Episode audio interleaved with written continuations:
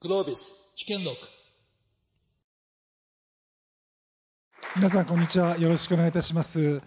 えーと、米中問題ですね、あのここ数年、かなり政治、それから人権、いろいろなテーマで、あのまあ、対立が続いている状況なんですが、えー、差はされながら経済は別で動いているところもありますので、まあ今日は経営者会議というセッションでもありますので、まあ、経済としてあの米米中日本、日本としてですね、どう向き合うかというところを中心に議論ができればというふうに思っています。えー、でご案内の通りですね、GDP ベースで見ると、もう、えっ、ー、と、アメリカと中国を足すとグローバルの42%なんですね。で中国はもう日本の約3倍の GDP の規模を持っていますので、これ、どちらも切っては切り離せない市場になっていますので、えー、この中で日本としてどう立ち振る舞っていくかというのを皆さんと一緒に議論できればというふうに思っています。で今日はですねまさにあの日本のもう代表する、えー、メーカーの、えー、村田さん、それから米国のですね、まあ、代表企業のファイザーの三原さん、それからまさに今、中国にいらっしゃる、えー、三井物産の徳谷さん、それからシンガポールからグローバルをご覧になられている田村さんと非常にあの豪華なあの、えー、パネリストの皆さんですので、非常に楽しいディスカッションになればと思ってます。よろしくお願いします。じゃあ、まずはじめ、田村さんの方から、シンガポールから見えてる景色ですね、はい、まあえー、直近で国際会議もあったように聞いておりますけれども、どんなような動きになっているかというところを、えーごえー、ご説明していただいてよろしいでしょうか？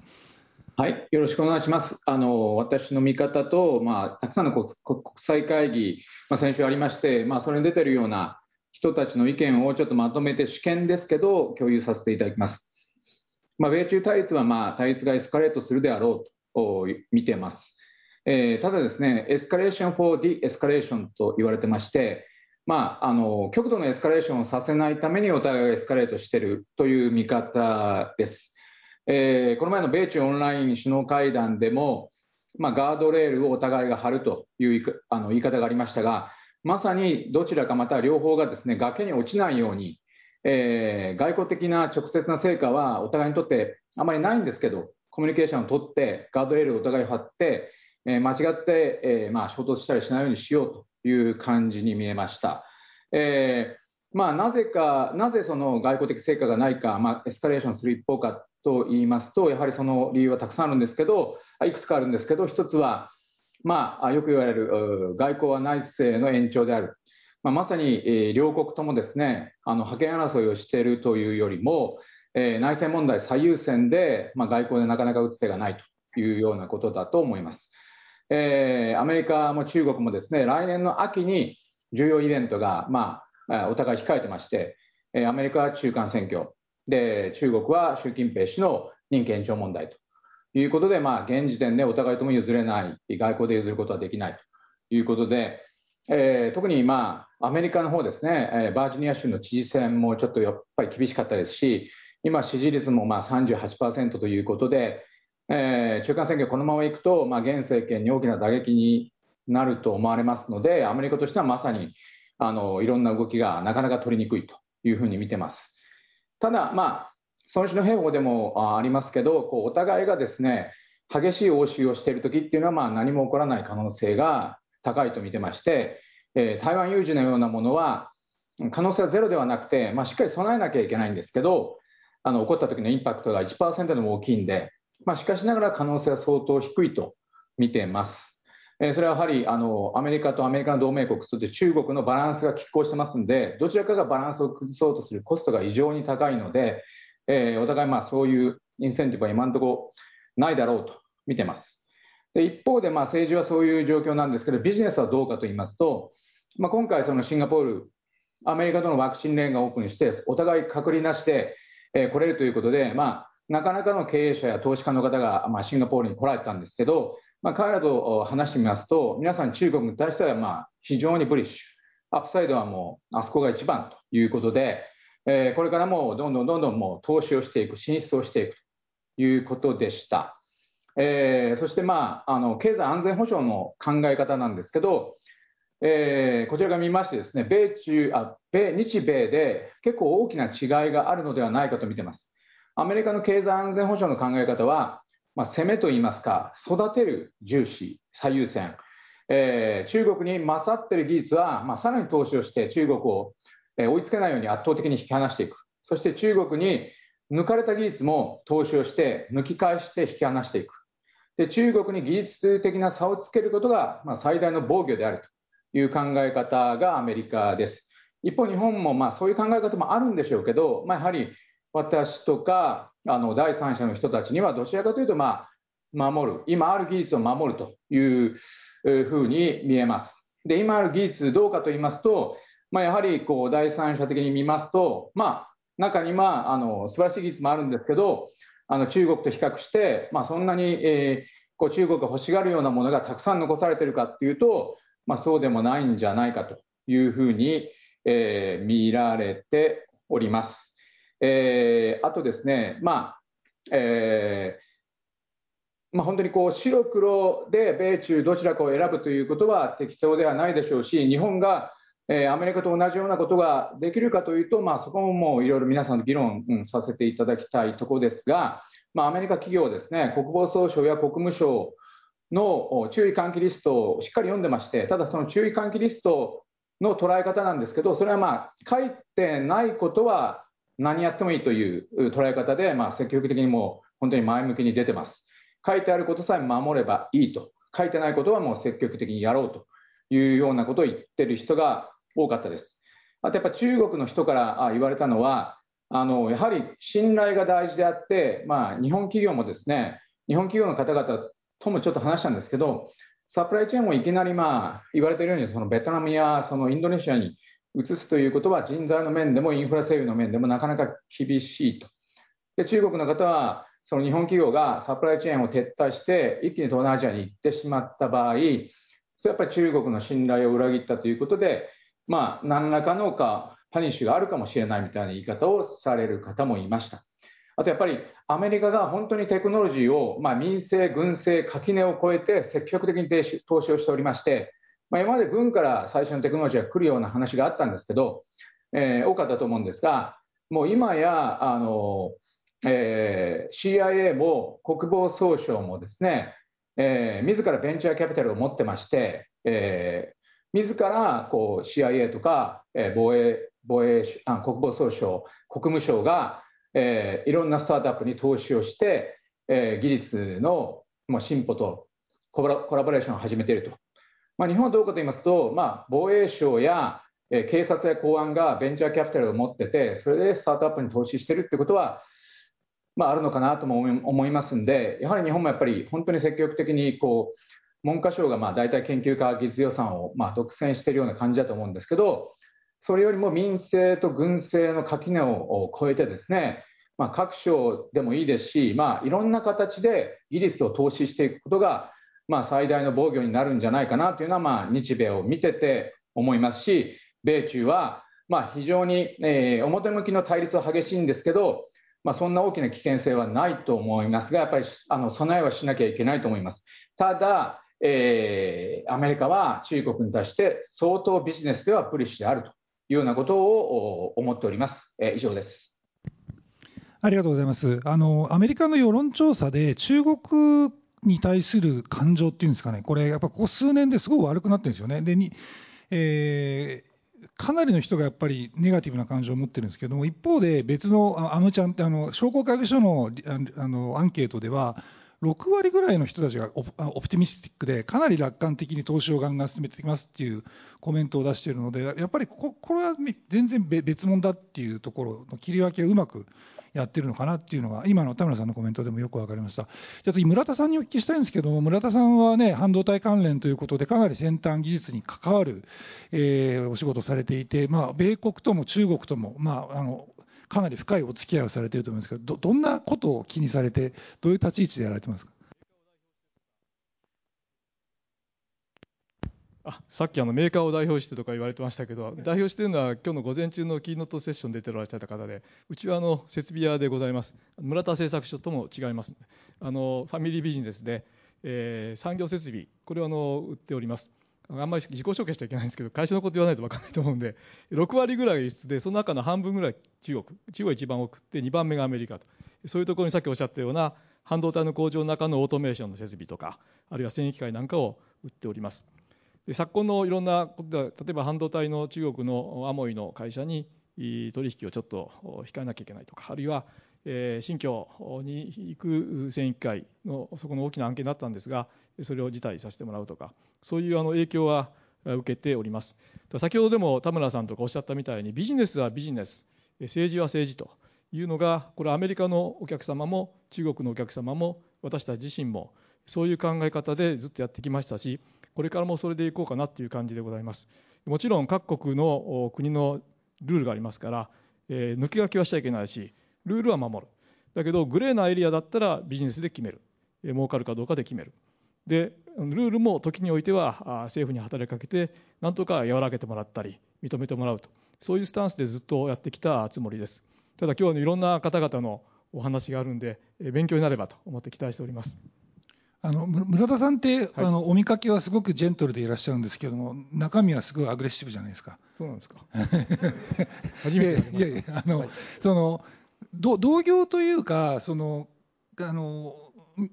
近くにいらっしゃる会社さんで、やっぱりそこはグレーなとこは攻めていくぜみたいな、そういう割と積極性を持った日本の会社って結構いらっしゃいます。僕の見てる限りで結構みんなお呼び越しなとこが。名前名前出しちゃいけませんけど、えー、繊維機械とか物流設備とかでしっかりやっていらっしゃる会社はたくさん日本にもありますし、それからヨーロッパの会社との競合が割と多いんですね、はいはいはい、うちの場合、ニッチなマーケットでニッチなことやってるのが多いんで、ドイツとかスイスとかイタリアが多いですが、繊維機械そうですよね、そうです。まさに繊維機械そうです、えー、そういうところは非常にあのおっしゃるようなアグレッシブな形で、なるほど。どんどん来られると。いう感じがいたします、うん、なるほど、まあ、昔からやっぱり中国とそういうあれですかね、深いビジネスをやってたから、ね、ちょっと特殊だと思うんですけど、設備っていうのは、先ほどちょっと言いましたみたい。に、10年か20年持つんで、うん。うん、そうすると、オーナー同士でずっとお付き合いしてると、うん、10年、20年お付き合いの中で、政局が変わったり、政治が変わったりするよりもお付き合いの方が長いんです、ね、なるほど、なるほど。で、これは中国に限らず、いろんな海外のマーケットそうですが、なるほど。そういうところで、我々もそうだし、ヨーロッパの同業者もそうだし、日本の多くの会社もそういう形で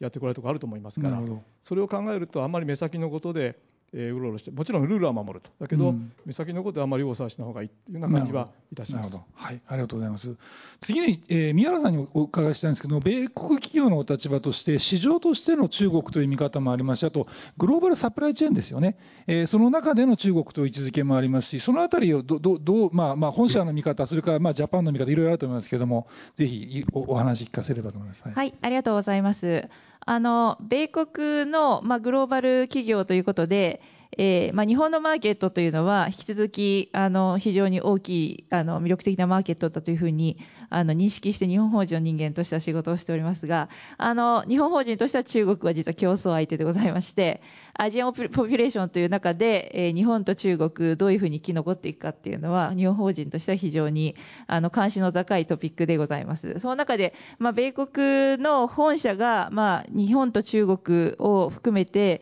どういうふうにグローバルストラテジーを組んでるのかなっていうのはですね今回パンデミックになってみていろいろとあの勉強させてもらったことがあるなというふうに思います。でおそらくそのこれは個人的な観察ですので絶対そうだというふうには申し上げられないんですけどもあの、弊社のようなグローバル企業は、おそらく地政学的にはグローバルサプライチェーンは安全なところに置いておいて、マーケットの、えポテンシャルはマーケットのポテンシャルとしてしっかり投資するというような、えー、と戦略を取ってるんだなということは、えー、なんとなく感じました。えー、例えばあの日本においてはですね工場もございますしヨーロッパに各国にも工場がございましてサプライチェーンの、えー、一つに組み込まれたマーケットとして、まあ、マーケット自身のポテンシャルもそうですけれども、まあ、研究開発臨床開発および、製造といったですね、まあ、あの製薬企業の、事業の基盤みたいなところもですねしっかりと整備をして投資をしてきておりました。中国に対しては、そこまでは踏み込んでいないように見えます。ただ、えー、まあ、昨今非常に大きな投資をしてきましたので、これから変わってくるのかもしれませんが、そこはその、えー、中国側のマーケットの制度や、えー、まあ、枠組みを見ながらやっているのかなというふうに見えます。例えばその、えー、製造に一本取り取ってみましても、まあ、あのパンデミックで非常に問題になりましたのは、えー、薬品の供給がどういうふうに継続できるかということで特に原材料ですね、えー、結構中国とかインドにああの、まあ、メーカーがたくさんありまして、えー、そういったところに頼ってますと今回非常に難しい対応を迫られたわけなんですけどもあの弊社はほとんどそれがなかったというふうに聞いておりましておそらくそういう地政学的に、えーまあ、あの首根っこをつかまれるような基盤のところは、えー、US 本国もしくは、えー、荒いと言われている地政学的に近しい、えー、それなりの基盤を持っている、えー、マーケットに、えー、組んで、えー、マーケットの、えー、自身のその成長、あるいはその、えー、ポテンシャルについては積極的に投資してるんだなということが、えー、見て取れました。まあ、その辺はうまく切り分けて冷静にやってるように見え見えております。そうですね。マーケティングとか顧客対応部分っていうのはどんどん中国持っていっても、研究開発とか生産の大事なところっていうのは中国持っていっちゃダメですよね。今のところそういうふう、ね、とこまで踏み込んでないようには見えます。はい。で逆に宮原さん、その日本のまあ同業他社といいますか、まさにグローバルでやっている製薬メーカーさんっていうのは、それそこまでちゃんとしたたかにやってるように、どどどんな感じで見見れてます？えーと、一部のやっぱり企業さんはあの中国もしくはインド、インドもパンデミックで実はあのロックダウンがありましてですね工場が閉鎖されたんですよね、一時期、今年の初めぐらい、春ぐらいに。で非常に大きな影響が実は日本の薬品の供給にもあの全般的に問題課題があったんですけれどもあの一部はそういうこともあったようでございますが、まああのえー、日本の企業さんは特に日本に工場を持っておられるところが多いので、どちらかというと、えー、短期的にそんなに影響があったようには思えませんでした。もちろん、むしろ中長期的に原材料の確保というようなところが今後、あの、課題になってくるのかなというふうに見てます。なるほど。はい、はい、ありがとうございます。えっと、徳谷さん、あの、よろしくお願いします。で、徳谷さん、今、あの、北京にいらっしゃってですね、これやっぱオンラインすごいですね。シンガポール、北京ね、ジャパンとつないでやってるんですけれども、で、私も2019年コロナの前までは中国に家があってですね、まあ行ったり来たりしたんですけれども、日本から見える中国と出張ベースで行って見える中国と、向こうで住んでみて見える中国、これは全部違うんですね。でそういう意味で言うと、まあ、現地にいらして、まあ、あの本社から見えてる景色と、徳谷さんが見えてる景色、だいぶ違うと思うんですけども、そのあたりを含めて、今の状況をご説明いただけますでしょうか？あはいあのまあえっと、数年前からですね、あのまあ、社長がですね、まあ、中国だ、中国だということで、改めてその中国を攻めようということをやり出しているんですけれども、ちょうどその日本政府とですね、中国政府、安倍首相の時にあの政府間の距離感も近くなってですね、えっとまあ、要人は来ますし、経営幹部も中国に来るということで、中国への理解もあの相当深まりました。であと、社内でもですね中国でやっていくんだってこう機運が盛り上がってきたんですけども、ちょっとコロナでですね、人が来れなくなってから、また中国と日本という距離が空いてきてまして、でその我々中国、私はもう去年の1月の終わりからずっと中国にいるんですけれども、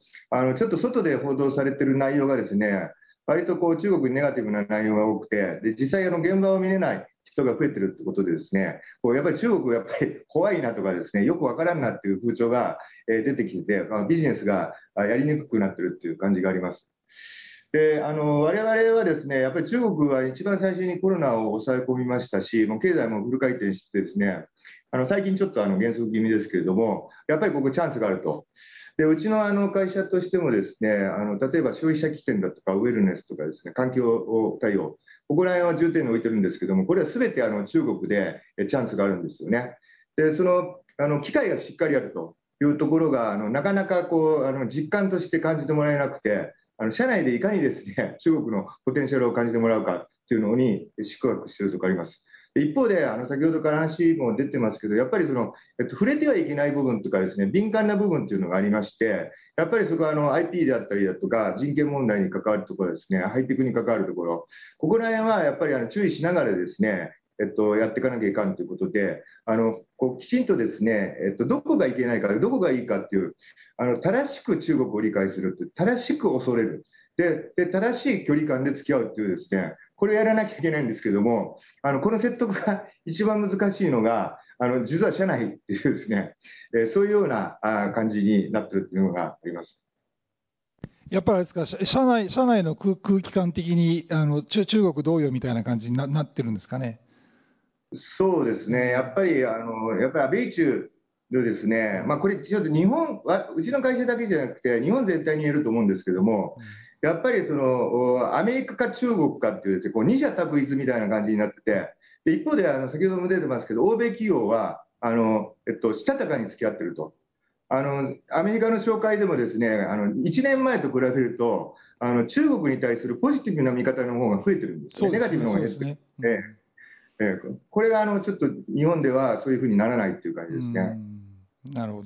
なるほどやっぱりあれですね、あのしたたかなアメリカと、なんかちょっとちょっとリスクを怖がってる日本みたいな、そんな感じの光景なんですかね。なるほど田村さん、あのあどうぞどうぞ、はい。一つあの情報として共有させていただきたいのは、あのアメリカの政治はですね、まあ、短期的にあのものを見てるんですけど、まあ、次の選挙とかあの次の政権とか大統領選挙とか、アメリカの政府の継続している部分はですね結構落ち着いてものを見てまし見てると感じがしまして、であの皆さんご案内の通り、2030年代、30年ぐらいまでに、ひょっとしたらまあアメリカがあの中国に世界一の経済大国の座を受け渡すという、まあ、この議論はもうずいぶん前からされてますが、まあ、最近のアメリカの論調はですね、まあ、その後アメリカが再び抜き返すという、えー、統計がですね結構出てきてまして、皆さんもご案内かもしれませんけど、やはり一つは人口動態、中国の人口動態の問題、もう一つは表現の自由の限られたところで、本当のイノベーションが起こり続けるかという問題で、え、アメリカの方がですねやややその政府の中長期的な見方でこう中国に対して自信を取り返しつつある、一回大国、経済大国ナンバーワンの座はこう抜かれるかもしれませんけど、その後また奪い返すと。いう自信が少し出てきていて、そのあたりが、まあ、やはりその政府の中枢やその財界にやや、まあ、警戒感もあるんですけど、余裕も与えているのかなという気もします。こういう話をよくしました。なるほど。あの田村さん、今日のね午前中の議論でもあの COP の中であの国際会議の中での日本のプレゼンスみたいな話があったんですけどもシンガポールにいらしてそのまさに日本のプレゼンスの問題ですとか逆に日本企業でこの辺りはしたたかにやってるよなみたいなそういうのってなんかありますかね？この辺り会社うまくやってるとかプレゼンスがあるとか。うんあのまあ、全体的にはですね言われたようにあのこのプレゼンスが、まあ、さらに低下している気がします。えこれはやっぱり日本の入国管理の問題もあるんじゃないかなと思うんですけど、アメリカはまあ3週間ぐらい前に、えシンガポールとその隔離なしの渡航がまあ許可されて、まあ、シンガポールでもその影響もあって国際的なイベントがどんどんどんどんこうオープンになってきたんですけどあの日本のプレゼンスっていうのは外交上は結構上がってきてましてやはり東南アジア、まあ、あインドから見てもですね、まあ、アメリカ以外だったら日本が一番も頼りになるということなんですけどじゃあビジネスや経済の面がどうかというと全くそのその割に姿が見えないと。これアメリカでそのメリケン会議っていう、まあ、大きな経済、投資イベントも10月の終わりにあってそこにもほとんど日本の経営者の姿が見えずにこれはまあ入国管理の問題が大きいと思うんですけどやはり先ほど言われた、まあ、中国に行ってみるのと住んでみるのと、え、まあ外から見てるのは違うっていうことがあるあると思うんですけどそれは全くあの他の地方他のまあ世界各地にも言えると思うんですけど、特に中国なんかそうでしょうけどやはり今のアメリカも知っておくべきだと思いますし今のアジアも知っておくべきだと思ってます。オンラインで、出られる経営者の方はいらっしゃるんですけどオンラインもすごく便利なんですけどやはりああいうリアルの場でこここだけの話みたいな感じでやはり緩んでこう飲みながらとか食事をしながらいろんな話が出たりそこで、まあ、あの経営者同士すぐディールをしようとされるんですけどそこでに日本の企業の人が、まあ、いないというのがですね結構アメリカでもシンガポールでも目立ってましてそこは皆さんあのこう残念がっておられる点ですね。村さん、COVID の前は結構ね、行かれてましたよね、そうですね最近、そこらコミュニケーション今の話で、ね、すごく同感なんですけど、日本を帰ってから、成田からトラ public transportation 使っちゃだめだっていうんで、うち、京都にあるんですけど、社員が成田からレンタカーで運転して帰っていくとか、社長、タクシーで帰ってきてくださいとか、そんなバカな話があって、今でも3日になったけど、まあ、そこが残ってるんですね。そんなやってるとね、本当に行けなくなっちゃうんです。でハワイで今、ちょうど11月初めに半導体装置材料メーカーの ITPC って言って会合がハワイなんです。これは日本のメーカーも韓国のメーカーみんなとっても楽しみにしてるんですけどあの、うん、そこに日本から今回日本人がチェアやりました。あの GSR の方が日本人がチアでぜひ行きたかったんですがそれをまあ日本人ほとんど行けなかったですね。ちなみにこの ITPC は何でできたかっていうと1970年代に日米半導体摩擦があった時に、えー、装置とか材料のベンダーは俺たちは違うよねと我々はまあ国と国で政府で戦ってるしお客さん同士競争してるけど僕らはやっぱり仲間だから共済だけど仲間だからということでアメリカと日本の間のハワイで1970年代に会合を始めて今でもそれが延々と40年経って続いてるんですね。でそういうあの海外の業界団体とかそういうのはあの繊維機関にもありますし日本もその我々も当然日本の国内の業界団体に属してますけれど海外の業界団体を通していろんな情報を得るというのは大事なことだと思います。医薬品業界でもあの業界団体は非常に、うん、特に米国なんかはロビングもしますので強いんですけども、はいはいはいあの日本の製薬企業さん、そのやはり米国の製薬団体の協会にグローバルのあの、まあ、メンバーとして、まあ、参加をされていてあの非常にアクティブに実は米国の方では活動されておりますしあの日本の方でもあのたくさんあの日本が多分一番業界団体の数が他の国に比べて多いんじゃないかっていうぐらい活動されているので実はあのそういうグローバルのつながりっていうのはあの経済界では非常にこう活発ですし続いているというと、うん、意味では、うん、あのおっしゃったようにあのそういう面々としたそういう業界としてのつながりっていうのは続けていかないとこの難しい時代にそのここだけの話が聞けないなっていうふうには感じております。ね、はいやっぱりそうなんですよねあのコミュニケーションとか行ってみて分かることって結構いっぱいあるんですよね。ありがとうございます。ちょっとあの市場の方の話に、え触れたいと思うんですけれども、徳谷さん、ちょっとお聞きしたいんですけど、あの2021年度の上半期のあの中国国内の車の生産あ販売台数って、まあ、昨年対比でですね2.9倍なんですよ。3倍売れてるんですよ、はい、要はあの去年、コロナで売れなかったんであれですけれども、それぐらい経済回復があの実はすごく大きくて、ですねあのすごいの、ままた活況を呈していると思うんですけども、その中での、はい、どどうですかね、その米国企業の、そのなんていうかなあの、シェアの取り方とか、日本企業の戦い方とか、現地にいて、どういうふうに見えてますかね？あえっと、まずあの、上半期の経済好調っていうのは、まさにその通りでですね、我々あの三井物産のあの中国事業もですね、あの軒並みいいほどあの計画費上振れしてます。でこれあの、日本とかもアメリカとかに限ったことじゃなくて、あのこちらにですね根を張っているような事業っていうのは、すべてあのそれの恩恵を享受できているっていう状態になってます。であのただ一方で、ですねあの下期に入って、自動車あの、やっぱり半導体不足が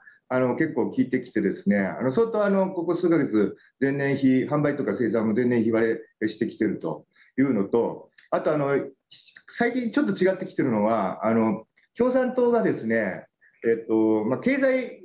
経済よりもやっぱり構造改革を優先しているようなところがあって、いろんなですね教育産業への締め付けだとかですね IT 企業への締め付けだとかそういったことも始まってるんでちょっと下期は楽観できないというのはありますけれども我々はその経済の動きっていうのは取り組めてるっていうのはあの上期においてはその通りです。今の締め付けっていうのはあの共同富裕の考え方から来てるやつですか？教育教育だとか。えっとまあ、共同富裕もそうですね、要は共産党が目指す理想的な社会社会を実現していくんだということで、その中の一つに共同富裕もあるということですね。あと、みだらな思想を持っちゃいけないだとか、男性は何を何をしちゃいけないとか、いろんなのがある、価値観があるなるほど、なるほど、なるほどね、わかりました。えっと、次にちょっとあの、そうだな。テクノロジーの話、先ほどのあのどこまで中国でやるかっていう議論が、ね、お二方からあったと思うんですけど、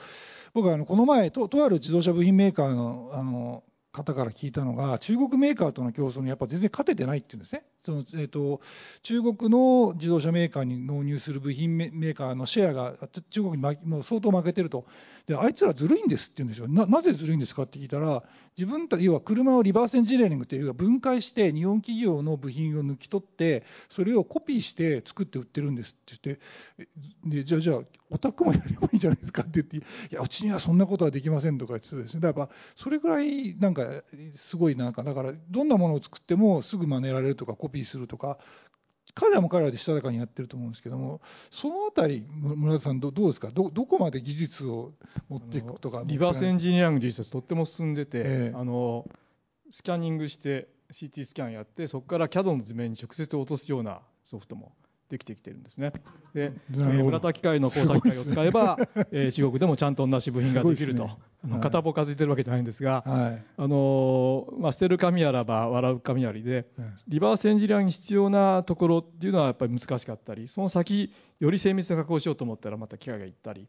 あのされる側の部品の方もやっぱりこう少しずつやっぱこう進歩していかないとですね。いけないと思うんでこれは競争だから、うん、ただし我々も一生懸命開発した機械をそのままコピーされると、うん、5年10年かけて開発するわけですから、うん、なるべくコピーされにくいような形だとか、うんうんうん、あの難しいですよねそこにでもこれはもうお互い、えー、競争ですから、はい、えー、いたちごっこですけどね。ですよね。はいなんか文句言っても仕方がない。あいつらずるいんですっていうのはちょっと言うわけですよね。お金は取れないかもしれないけど、はい、特許で係争中だっていうことがつくと、やっぱり商売しにくくなりますから、なるほど、なるほど。そういう形でやっぱりしっかり訴えていくのは大事だと思いますね。やっぱり村田さんの会社もそれで、中国メーカーとバトルったりしたんですか、はい、やってます。なるほど。ただお金はたくさん取れません。はいはいはいはい、あのだけど、それが取れないから、元が取れないからって諦めるんじゃなくて、やっぱり、ええ、あの泣き寝入れじゃなくて、だめなものはだめだっていうふうに言っていくっていうのが大事だと思います。なるほど、なるほど。相手の足を止めるっていうことになりますからね。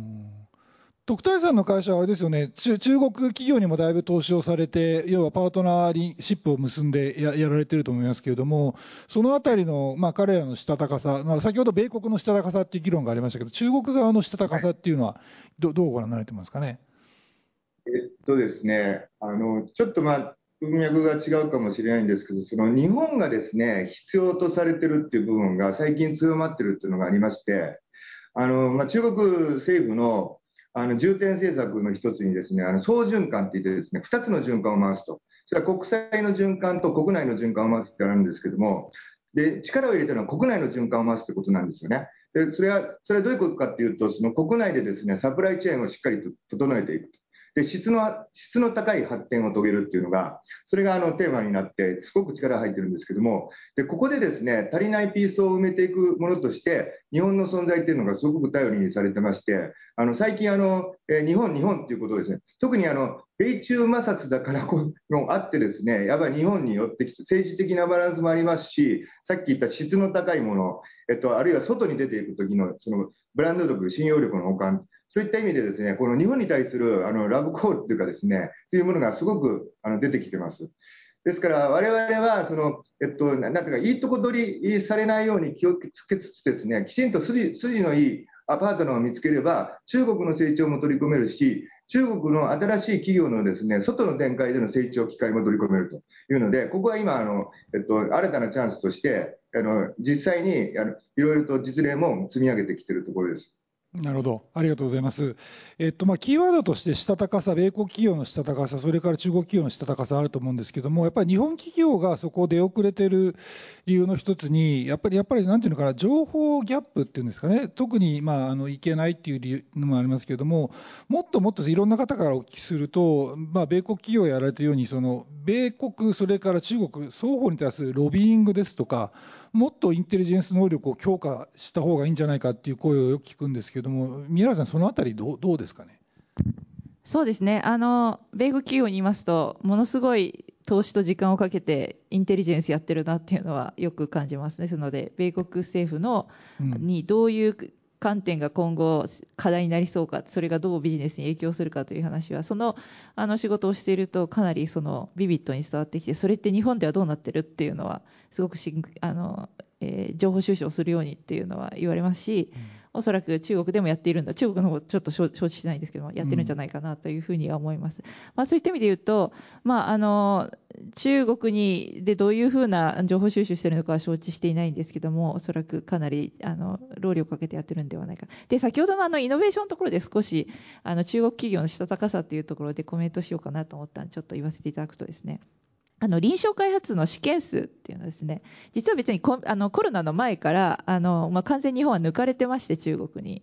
あの日本は臨床開発のあの数はずっと一定なんですよね。別に減ってるわけではなくて一定なんですけども、あの中国は、えー、5年ぐらいで2倍、3倍になってまして、今おそらく臨床開発の本数で言いますと、米国に次ぐか、そろそろ追い抜くかなっていう数の投資をしてます。なので、えー、したたかっていうその技術開発という意味で言うと、まあ、もしかしたらあのイミテーション系のものかもしれないですけれども、やろうとしてるその数がもう半端ではないというか、あのあの破壊的な量をやって、そこから1つ2つホームラン出すみたいな、そういう、えー、やり方をしてるのかなっていうふうにも見えますので、まあ、そういったその、えー、技術開発に対する、えー、ものすごいその熱意と、え投資の、え圧力というのはあの日本の法人にいると大変感じるところではありまして、まあ、そういったことも含めてあの情報収集をしっかりとやらないといけないんだなというふうに思います。あの日本法人としてはもう中国に抜かれないように必死っていう感じですね。なるほど。企業の中で。はい。やっぱり村田さん、あれですよね、経産省とか、だから厚労省とかね、日本国内だけで話聞いてちゃだめですね、やっぱりね。まあ、どう言っていいか分かんないけど、ええ、それも大事なんですけど、やっぱりこうね、例えば、経産省なんかも日本の政府に対してどんだけ働きかけてくれるかというと、うん、どっちの方両方見てらっしゃいますし、うん、そう僕らの業界団体の方も例えばアメリカの業界団体ですごいなと思ったのはあのアメリカから中国へのいろんな半導体とか最先端技術と輸出をこう禁じたありましたけど10月の21日に米国会員の外交委員会で輸出許可データを公開したんですけどファーウェイ向けに610億ドルだから6.5兆円ぐらいですかで113件 SMIC という半導体向けには420億ドル OK 出してるんですね。でもうあのほとんど OK みたいな感じなんですよね、90%とか70%ぐらいの申請が通って、でそれは何かというと、SIA とか SMI なんかの業界団体がロビーイングして、こういうのは通してくれということで通っちゃってるんです。だから政治は政治、経済は経済、産業は産業というふうに分かれてて、僕ら見てると、メディア見ても、それから経産省とかの話聞いてても、一枚岩のように見えるけれど、やっぱり自分自分、一人一人の会社、一国の会社が判断して決めていかないと、メディアの言うことだけを聞いてとか、あるいは政府系のお役所の言うことだけを聞いていたんじゃ、やっぱりミスリードされる感じがしますね。うんうんまあ、だから自分たちでちゃんと情報を収集して、自分たちの判断のもとに動くってことですよね。で、場合によってはロビングをして、ちゃんと取ってってことですよね。えっと、あと5分で全体討議に移るんですけれども、ちょっと最後に、まあ、今回、デジタルとそれからグリーンという2つの大きなテーマがありますので、その文脈でちょっとあのぜひコメントをお願いできればと思うんですけれども、特にこれ、両方ともですねトップダウンと相性いいんですよね。でででご存知の通り、中国のデジタルってもう日本よりも全然進んでますし、えー、それからえー、ググリーンに関しましてもね、もう2016年ね、ゼゼロ、ねね、ニュートラルっていうことも明言してますし、でアメリカはアメリカでも、もう皆さんご覧になる通り、僕が言うまでもなく、かなりどちらも進めてるっていうところがあって、でここの中で、じゃあ、ああとですね、そのデジタルの投資という意味で言っても、アメリカはですね、その最先端を持って帰りないにしても、いろんなものの投資は続けているわけで、あの中国に対するあの米国からの投資ですね、これはもうずっと増え続けてるんですね、あの ICT の最先端の部分は除いてなんですけども、そういう意味で言うと、デジタルとグリーンで日本がどうやってこの両方のとこと付き合っていくかとかですね、なんか、そんな感じでなんかありありますかね、いかがですか、田村さん、いかがですか？はい。あのデジタルの話なんですけど、デジタルとグリーンというのはまさにあの、まあ、二大潮流だと思うんですけども、デジタルも多分その、なんていうんですかね、日本の中での捉え方とアメリカや中国の捉え方にやや差があるんじゃないかなと思うのは、もう完全にもブロックチェーンなんですね。あのデジタルっていうとこう、紙をなくしてスマートフォンの中っていう感覚もあるかもしれませんが、まあ、アメリカ一気にもこう、なんていうんですかね、もう一つ上のレイヤーに上がる、こう本当にこうインターネット3.0みたいな世界を目指している感じがして、こうまあ、完全にブロックチェーンで、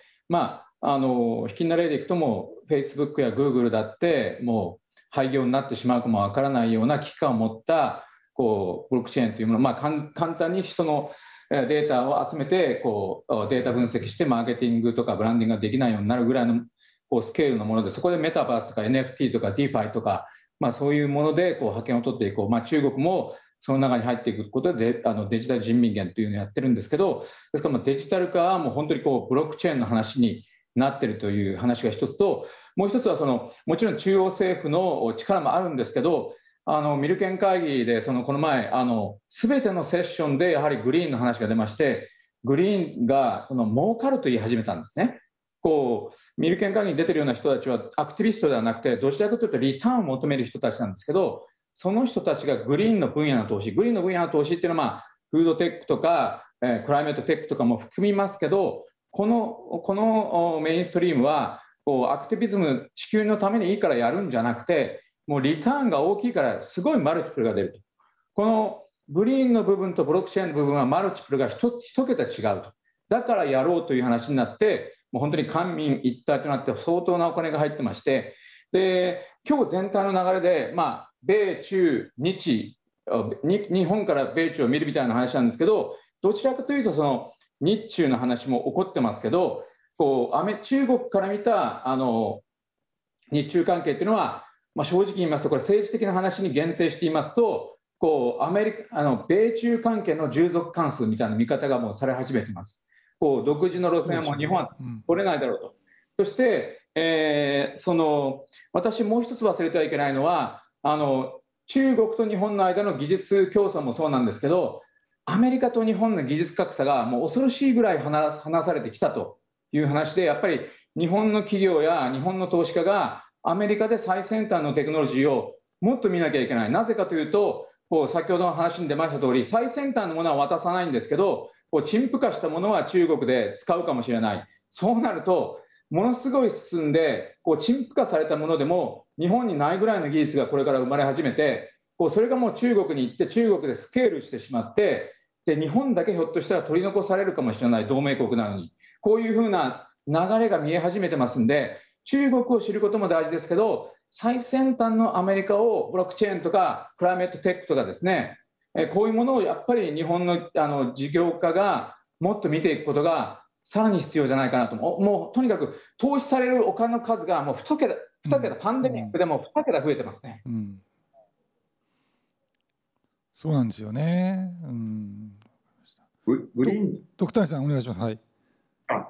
あのグリーンっていうところはですね、まあ、あの中国ではあの共産党の,、まあその3つの重点っていうのがあって、やっぱり環境と、あと貧困撲滅都市化っていう部分とですね、あと金融のシステミックリスクをいかに抑えるかっていう、環境っていうのはもうすごくあのもう真剣にですね、力を入れてる部分で、いろんなそのグリーンのビジネスのですね、オプチュニティというのが発生してきてます。で、あの、えっと、新エネルギーもそうですし、リニューアブルもそうなんですけども、あの、そういった、あとバイオのですね、そこら辺のですね、社会的な、なんていうか、こう、なかなかお金が、コストがかかって進めにくいとか、国の力でガッと動く部分があるんで、その動きに乗っかって我々も、あの、実際にね、社会でその、実験型でですね、ビジネスを R&D 的に開発する場が中国にあるっていうような形で、中国のポチュリティっていうのが出てると思ってます。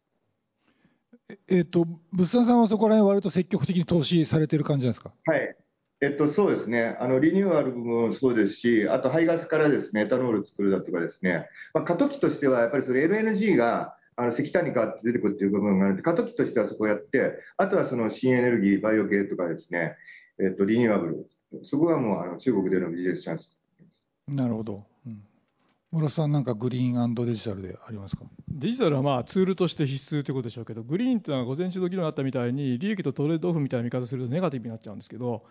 もともと SDGs, SDGs っていうのはネガティブな話で課題のリストだからあれが全部できたらみんな幸せになるわけじゃなくてあれが損なわれると不幸せになるから衛生用にして直しましょうってことなんですねだからその問題はそのネガティブなことをどうポジティブに解釈するかが大事で、うん、SDGs のゴール言ったら何かいいことがご褒美あるんじゃなくてその過程でいろんなクリエーションとか面白さがあるわけなんですね。なるほど。僕らもその機械の消費電力を落とすと売れるんですで今非常にそこの競争が激しくて面白いいろんなチャレンジができる。だからそういう何て言いますか前向きなポジティブな面に還元するということが、まあ、グリーンもそうだし今の米中関係も面倒くさくて仕方がないですけどこの中にやっぱりいろんな経営の面白さだとか工夫の仕方だとか、うん、あるいはヨーロッパのメーカーとの差別化のネタだとかっていうのは探せば見つかると思いますんでどういうふうにポジティブに明るく材料を転換していくかということがこの米中摩擦の問題にしてもグリーンにしてもあるんじゃないかなと思います。なるほど。宮原さん、グリーンデジタルいかがですか？えーと、ちょっとグリーンになるとですね工場と製造ラインの話なのでちょっと私も 音楽ってなんですけど。デジタルの話で言いますとであのデジタルヘルスケアの領域はあの皆さんご案内だと思いますが日本圧倒的に遅れておりまして今回随分あの分かりましたけど、ただ、私はもうずっともったいないなと思ってまして、あの日本の場合は国民皆保険の、えー、仕組みを持っていて、まあ、割とデータのクオリティがちゃんと高い国の一つなんですよね。そこはおそらく中国では難しいと思いますし、US でもたくさん保険、あの組合が、あのペイヤーが違いますので、なかなかそこは実はあの難しいはずなんですよね。で、日本が唯一単一国家として、そういったデータを、えー、集められる国であるにもかかわらず、インフラがないのでできてないというのが、えー、最も残念だなというふうにずっと思っていたところでして、そこがもしあの進めば、実はカッティングエッジなその発見というのは、日本のデータから出てくる可能性はあるわけなんですけども、なかなかそこが進んでないなこれもだからトップダウンでやらないとなかなか難しいでしょうね。はい、難しいですよね。はい、あの再生可能エネルギー系の話でいうとで、グリーンの話でいうと、皆さんあの、米国もね、米州も欧州も、もうあのリニューアブルエナジーがーっと降ってますけど、太陽光パネルの世界シェアの8割が中国産なんですよね、中国企業なんですよね。でしかも、その太陽光パネルに使われる重要部品であるポリシリコンって基本的に8割ぐらいがウイグル地区のやつなんですよ。であれだけね人権問題けしからなんだかんだって言っててもそこはみんなみんな目つぶってるんですよ。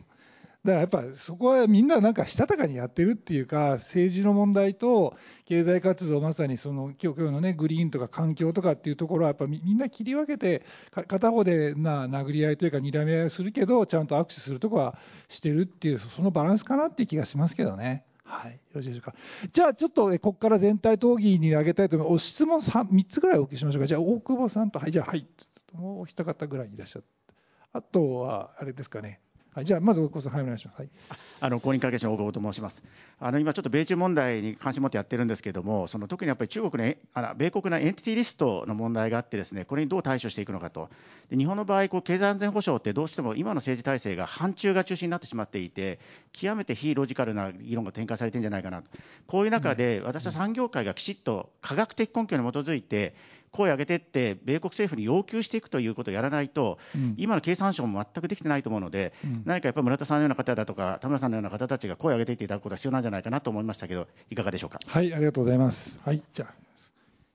はい、えっ、と、大変面白い話、ありがとうございました。楽天の北川です。えっ、と、中国企業はやっぱりその人間の理解を進めるという観点では、まあ、非常にやっぱり利があるのかなと思っていて、あの、特に僕があの昔からあの気にしているのは、えー、まあ、人の行動をまあ、あのインフルエンスするようなデータの使い方、もしくは技術の使い方っていうのは優位にできてくると。で、あのプラス、あの遺伝子のそのクリスパーを、まあ、あのジャームラインで使っていくみたいなことも、多分中国企業、中国政府も含めてですね、まあ、あの進めてる可能性があるなと。ただ、そういう話はどうしても国際的に出てこないんで、もしそういうことを、えー、本当やってるんだよみたいな話、もしご存知でしたら、ぜひ今日いただければ嬉しいです。はい、ありがとうございます。あとは、じゃあ、オンラインでありますかね？あれですか？えっと、じゃあまず2つ、えっと、エンティティリストの話、じゃあ、えっと、村さんから聞いてみましょうか。はい。えっと、一企業家とか一企業でできることは限られていると思うんですけど、一つ言えると思うのは、アメリカの会社ですら、さっき、アメリカと中国の争いの場合、アメリカがあっては当事国ですよね。日本で第三者ですよね。で当事国の中の企業が政府に対してこれは認めろって言って6兆円とか7兆円の枠まで作ってるのになんで第三国の日本の人がそんなに遠慮しなきゃいけないかってそういう人あると思います。それはあの誰がどこにいるかは別にして道理としておかしいですよね。ただ決まったルールはやっぱりこれは守らなきゃいけないとは思ってますけれどあのそこのところはいろんなところで各自が声を上げるべきだというふうに思います。なるほど。はい。ありがとうございます。えー、っと、徳谷さん、えー、っと、もしよろしければどちらかエンティティリストの話か、えー、っと、人の意見でデータ活用のところに絡むと思うんですけども、いかがですかね？エンティティリストはですね、うん、ここは、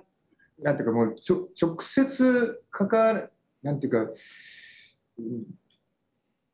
その、直接、なんかエンティティリストも、あのなんかバチッとその会社名が指定されない場合もあるっていうか、例えばその中国海上海洋石油でシーノックっていうところなんかは、シーノックのこの事業はダメよとかってあるんですけど、我々はそこと LNG のビジネスやったりとかですね、なんていうかこう、えっ、と、アメリカも目をつぶってる部分があるんで、そこら辺を見極めながらやっていくっていうことが一つと、あとやっぱり、あの、先ほどが出てるように、産業界で、声を上げていくっていうところは、やっぱり政府がやっぱりそこを後押しするってことをやらないと進まない部分もあるんで、やっぱりその日本政府の姿勢っていうのも、かなり大きい部分じゃないかなというふうに思います。なるほど、なるほど、なるほど。田村さん、いかがですか？あのまあ、ちょっと広い意味でですね、私、ちょっと問題提起させていただきたいのは、やはりあのアメリカの大学とか大学院でですね日本人がまあほとんどいなくなってあのシンクタンクにも日本人がほとんどいなくなって、うん、もちろんその、まあ、大使館とかを通じてロビンをやってるかもしれませんけど日本の意見をこう、まあ、あのアカデミアからあのこうアメリカ政府とか、まあ、あのにその反映させるっていうことがまあほとんどできなくなりまして、うん、まあ、最後、スタンフォードの青木先生ぐらいでしたかね。ですから、まあ、こう発信がないし、あと日本のことを研究してももう金がつかない。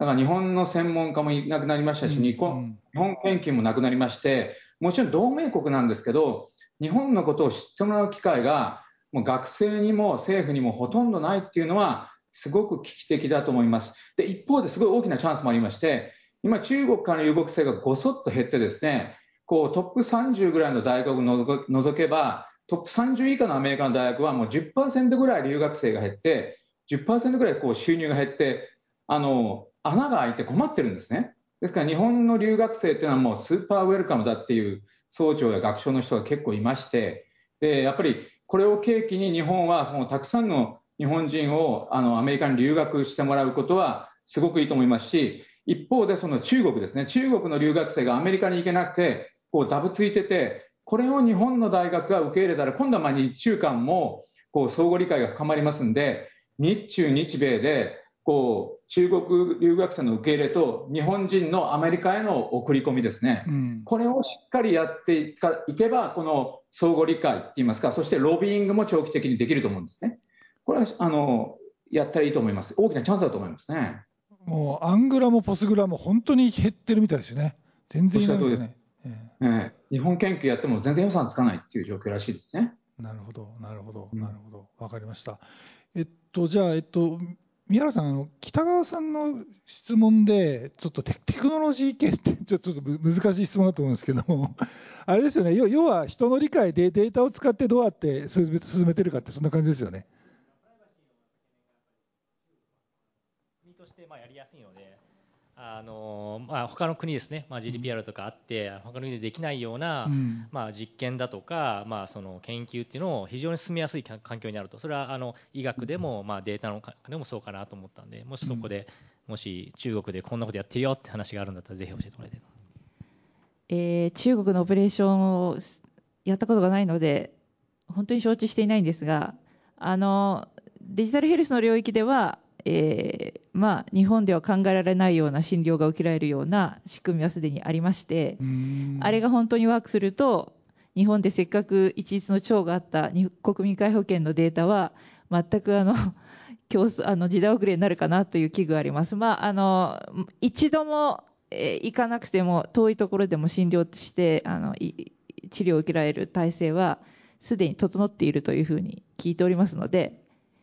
ある程度の疾患であれば、そうすると、そこでデータが取れますから、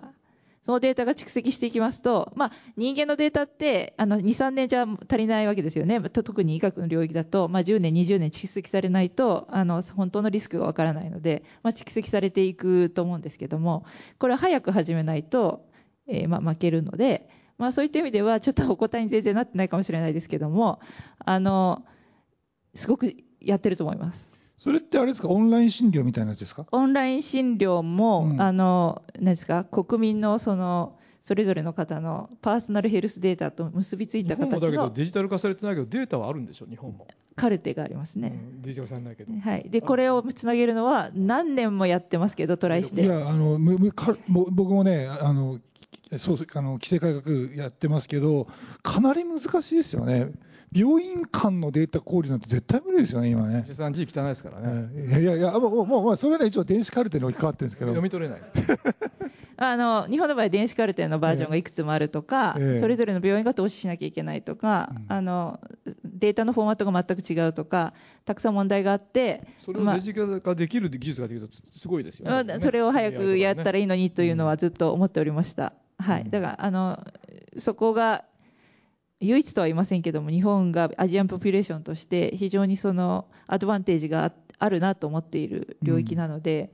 あの、早くできるといいなと思うんですけど、なかなか難しいように聞いております。僕はあの中国に住んでて思ったのは、中国の国民って、あるある意味、プライバシーを犠牲にして、利便性をと取りに行ってるというか、すごいそこは割り切り感があるなと思っていて、もうある程度いろんなものを出して、そのもうままさにね、これもうビッグデータの世界なんで、全部出した方が得は得なんですよ、利便性高まるんですよね。でそこの割り切り感がすごいなと思ってるんですけど、徳谷さん、いかがですか、そのあたり、暮らしてみて、まさにそのデータ利活用の部分ですね。ええ。ええまさにそうですねあの、もう、なんていうか、えープライバシーの問題よりも、利便性と安全ですね、うん。これのメリットが圧倒的に大きいとうん。いうんで、もうね、全くこれ以上、あのなんていうか、うんあの抵抗ないですよね、いろんなデータ活用されるのは。そうですよね、なんかもう圧倒的になんかべ便利になっちゃってね、すびっくりするんですけどね、あの僕あの、日本人もこっち来ると、ですよね。あ日本人もこっち来ると、それに慣れちゃいますよね、この利便性と安全性。僕あの、3年か4年前に深センっていう中国のあの南の方の町に行った時にですね、レストランでクレジットカードを出したら、あの店員さんがですねクレジットカード見たことなくて、あの要要はあれスマホのなんかあの決済だと思って、ピッピッピッピ当ててるんですよ、横にスワイプするとこあるんですけど、でこれはなんだみたいな話で、もうクレジットカード自体もうなんか、もうなんか存在感が薄れてるみたいな感じでデジタル化が進んでるんで、まあ、すごいなと思ったんですけども、はい、ありがとうございます。えー、とそうしますと、残り、えー、と2分ちょっとですので、お一人ずつですね、ぜひ日本企業にとってのチャンス、まあ、この米中の、えー地政学的な状況を踏まえて、日本企業こうあるべきみたいなですね、ぜひこの、まあ、経営者会議ですので、経営者の方へのエールを、えーいただいて終わりにしたいと思います。じゃ、田村さんからお願いします。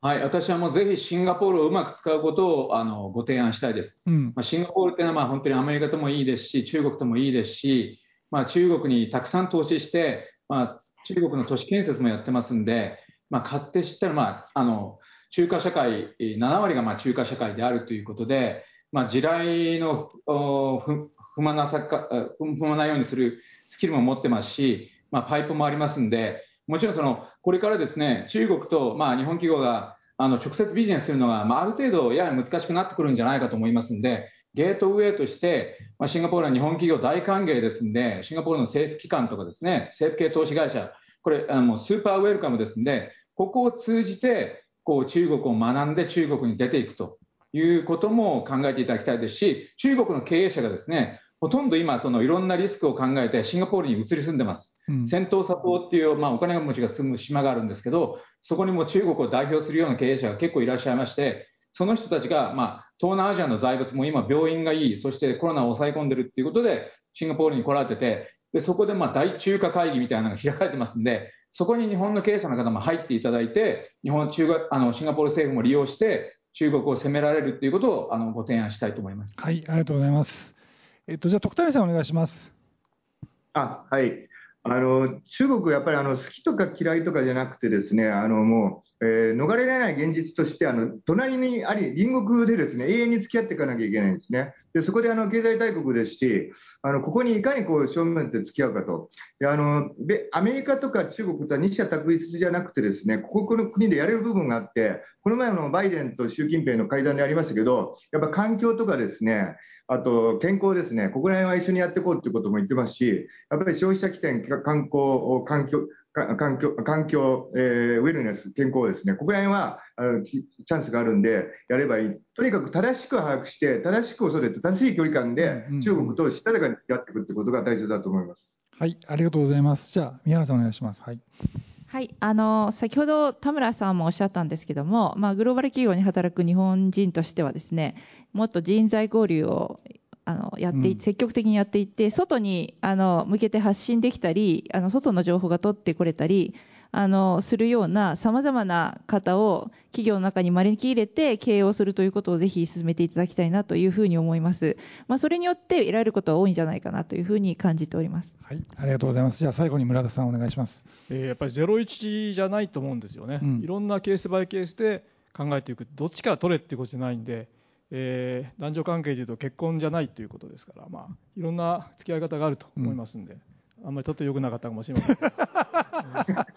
そういう形で両方の国とも仲良くやっていくべきだと思いますね。なるほど。ははいい。